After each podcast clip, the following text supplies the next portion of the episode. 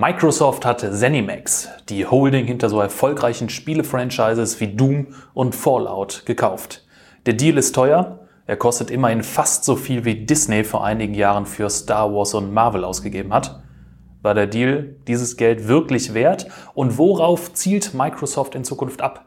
In dieser Episode schaue ich genauer hin. Los geht es nach dem Piepton. Viel Spaß! Ganz gleich, wie die Aktienmärkte heute stehen. Ob der Bär mürrisch grummelt oder der Bulle mutig mit den Hufen scharrt. Wir machen Sie fit für Ihren langfristigen Erfolg an der Börse. Willkommen beim Privatinvestor Podcast. Meine Damen und Herren, herzlich willkommen zum Privatinvestor Podcast. Mein Name ist Henning Lindhoff und heute möchte ich Ihnen meine Gedanken zur Strategie von Microsoft auf dem Gaming-Sektor erläutern. Falls Interesse besteht, finden Sie unseren kurzen Disclaimer am Ende dieser Episode. Ja, Sie haben es sicherlich alle mitbekommen. Ende September gab Microsoft bekannt, ZeniMax Media Incorporated zum Preis von 7,5 Milliarden US-Dollar zu kaufen. In der zweiten Jahreshälfte 2021 soll die Integration abgeschlossen sein. Nur zum Vergleich. Für Lucasfilm hat Disney vor einigen Jahren 4 Milliarden US-Dollar auf den Tisch gelegt. Für weitere 4 Milliarden US-Dollar erhielt der Mäusekonzern dann auch das Marvel-Universum. Im Geschäftsjahr 2020 summierte sich der Nettogewinn von Microsoft auf 44,2 Milliarden US-Dollar. ZeniMax kostet die Redmonder also fast 17 Prozent ihres Nettogewinns 2020 aber auch nur 5,8 Prozent ihres riesigen Cashberges. Die starke Bilanz wird durch den Zenimax-Deal zwar nicht gefährdet, aber mit Blick auf zukünftiges Wachstum muss er einschlagen. Vor allem im Rennen gegen Sonys PlayStation soll er weiterhelfen. In Kürze erscheinen neue Konsolengenerationen beider Unternehmen. Noch steht Sony dank stärkerer Exklusivtitel doch deutlich höher in der Gunst der Spieler. In der Vergangenheit hat Microsoft schlechte Erfahrungen gemacht mit hochpreisigen Akquisitionen. Der 7,2 Milliarden US-Dollar schwere Kauf von Nokias Smartphone-Business hinterließ tiefe Goodwill-Spuren und musste zu großen Teilen abgeschrieben werden. Ein großer Knackpunkt. Bis dato erwirtschaftete ZeniMax den Großteil seines Umsatzes durch den Verkauf seiner Spiele über verschiedene Plattformen hinweg. Allzu stark auf Exklusivität zu setzen, könnte für Microsoft also eher wie ein Bumerang wirken. Die Chance, dass das Management sich in einigen Jahren darüber ärgern wird, statt der Übernahme nicht einen Exklusivvertrag mit den entsprechenden Entwicklerstudios vereinbart zu haben, ist nicht gering. Noch spricht es nur von, ich zitiere, minimalen Auswirkungen auf den operativen Gewinn in 2021 und 2022. Aber mit ZeniMax hat Microsoft zumindest in Sachen Content deutlich an Boden gewonnen. Zu der Holding gehört eine ganze Reihe hochwertiger, gut laufender Marken und produktiver Studios. Neben den Bethesda Game Studios, bekannt für die Fallout-Reihe, sind dies auch die Arcane Studios, bekannt für Dishonored, ID Software, Sie kennen sicherlich auch die Namen Doom und Quake, die Machine Games, bekannt für Wolfenstein, sowie ZeniMax Online Studios, bekannt für das Rollenspiel Elder Scrolls. Die Zahl der Xbox-Studios steigt mit diesem Deal von 15 auf 23. Schritt für Schritt wird nun der ZeniMax-Katalog im Game Pass für Konsole und PC verfügbar gemacht. Im Game Pass versorgt Microsoft weltweit 15 Millionen Abonnenten mit mehr als 100 Spielen. Die Abonnenten zahlen monatlich rund 10 bis 12 US-Dollar und können den gesamten monatlich aktualisierten Spielekatalog beliebig oft in der Flatrate nutzen.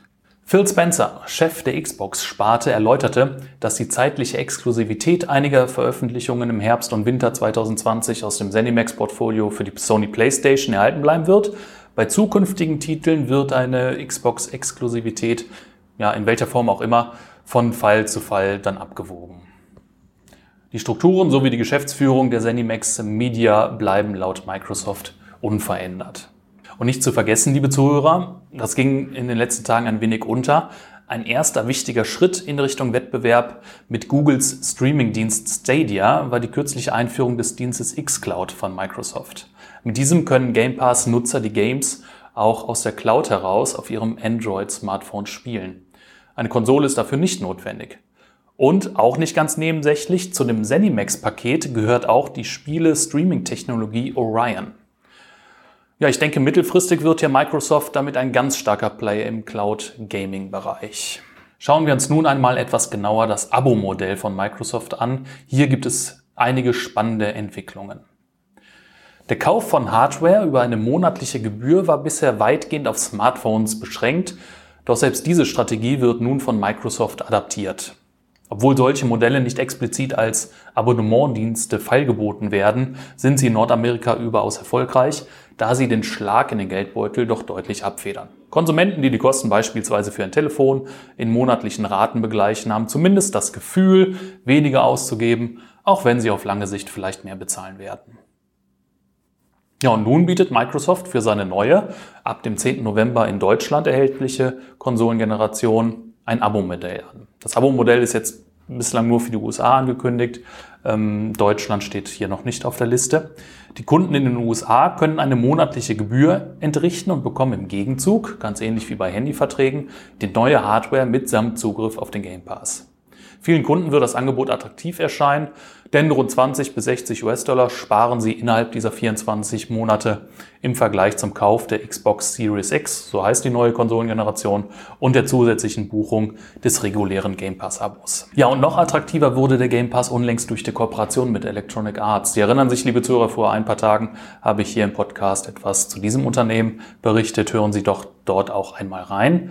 Dessen Spiele Flatrate EA Play wird und das auch ebenfalls ab dem 10. November 2020 integriert und mit ihm so berühmte Spiele wie die FIFA-Serie oder auch die Need for Speed Rennspiele. Game Pass-Nutzer bekommen also hier auch das komplette Programm von EA Play ohne zusätzliche Kosten. Und selbst im Office-Bereich weitet Microsoft sein Abo-Modell auf die Hardware aus.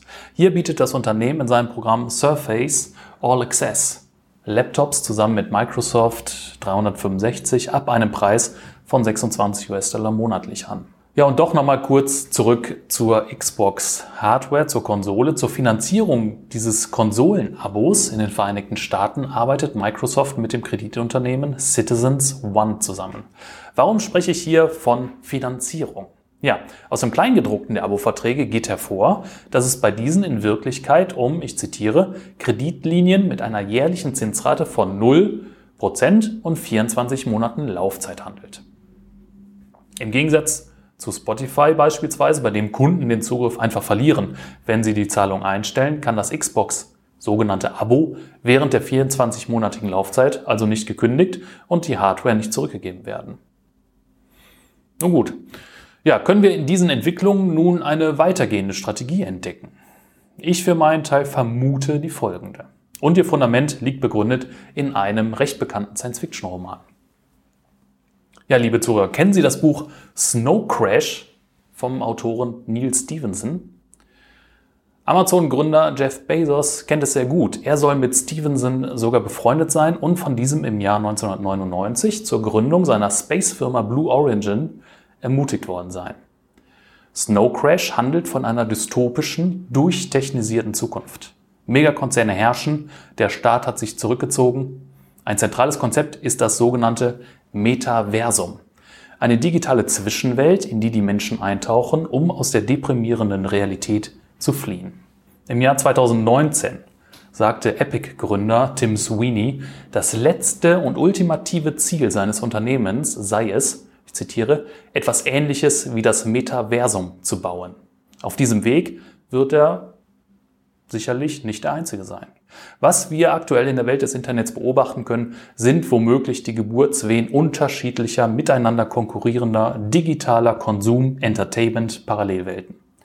Erste Scharmützel um Klicks und Bewohner inklusive. Siehe auch den Streit zwischen Apple und Epic vor einigen Wochen, der sich ja jetzt auch immer noch hinzieht. Abo-Modelle sind hier eine zentrale Komponente der Waffenarsenale. Mit seinem beliebten Game Pass, der ZeniMax-Akquisition und der Kooperation mit Electronic Arts sowie seiner Mixed Reality Brille namens HoloLens verfügt Microsoft nun über die nötige technische Infrastruktur, die nötige Hardware und einen umfangreichen Content-Katalog, um seine Anhängerschaft zukünftig immer weiter in seine Parallelwelt hineinzuziehen. Nicht zu verachten sind hier auch das populäre Weltenbauspiel Minecraft sowie hunderte Millionen registrierte Nutzer der Office-Produkte und des Business-Netzwerkes LinkedIn. Der Gaming-Bereich ist nur der Anfang. Natürlich. Jegliche Art digitaler Erlebnisse wird zukünftig noch abhängiger sein von der Plattform, dessen Abonnent der Konsument ist.